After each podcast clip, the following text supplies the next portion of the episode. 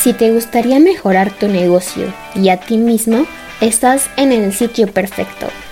Esto es Easy Finanzas con Fernanda Rangel, donde lo único imposible es aquello que no intentas.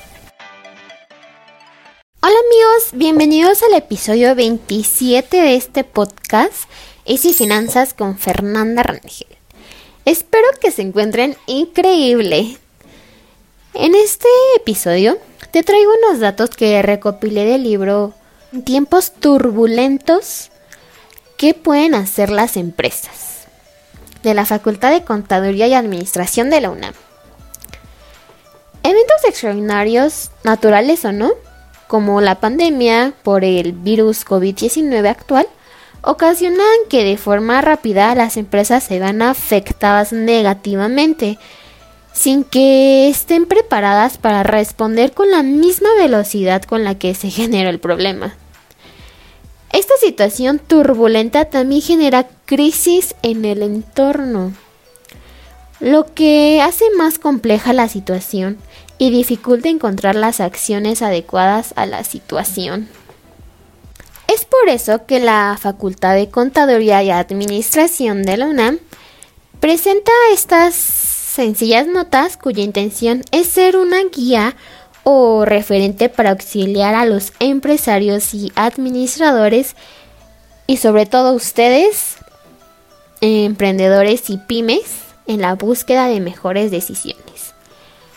No hablaremos de recetas mágicas, pero sí pondremos a su disposición aquellas herramientas utilizadas en la administración y que a continuación las explicaré de manera sencilla y práctica.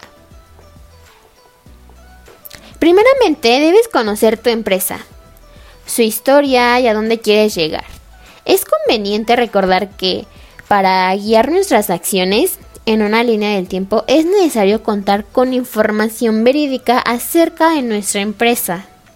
Una manera de obtenerla es haciéndonos preguntas acerca de su funcionamiento, a partir de considerar que en la empresa se tienen ciertos insumos y materias primas que entran al proceso de transformación ya aprobado y validado para finalmente salir convertidos en los productos que van a nuestros clientes.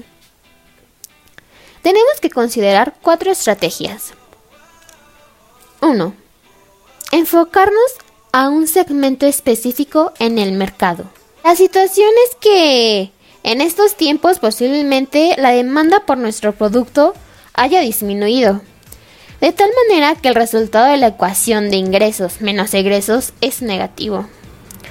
Al reconocer que nuestro producto es atractivo por sus características actuales para un segmento del mercado con necesidades sin satisfacer del todo y por lo tanto por nuestro conocimiento y habilidades en el corto plazo podemos reorientar el proceso de producción con el equipo actual y especializado y enfocarnos a satisfacer las necesidades de ese segmento específico del mercado que hemos reconocido.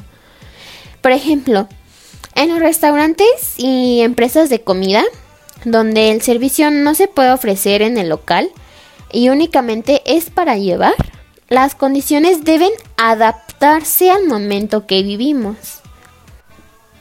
El servicio de Uber es uno más de los afectados por las condiciones de la pandemia, que no ha traído consigo que el número de viajes con pasajeros haya disminuido a tal nivel que no puedan pagar los costos fijos de la unidad. Por lo tanto, migran al mercado de entregas a domicilio, es un segmento emergente que se puede considerar específico y para el que nuestro conocimiento, habilidad y equipo están orientados a satisfacer las necesidades del cliente. Esta decisión defensiva requiere haber identificado un segmento de mercado con necesidades particulares al que podemos atender sin grandes cambios en nuestro equipo y materias primas con las que usualmente hacemos nuestro producto, posiblemente con algunos pequeños cambios en nuestro proceso de producción. 2. Establecer alianzas estratégicas. Las alianzas estratégicas se llevan a cabo cuando para cumplir las expectativas del cliente es necesario integrar un nuevo elemento en la secuencia que actualmente tenemos en nuestro proceso de producción.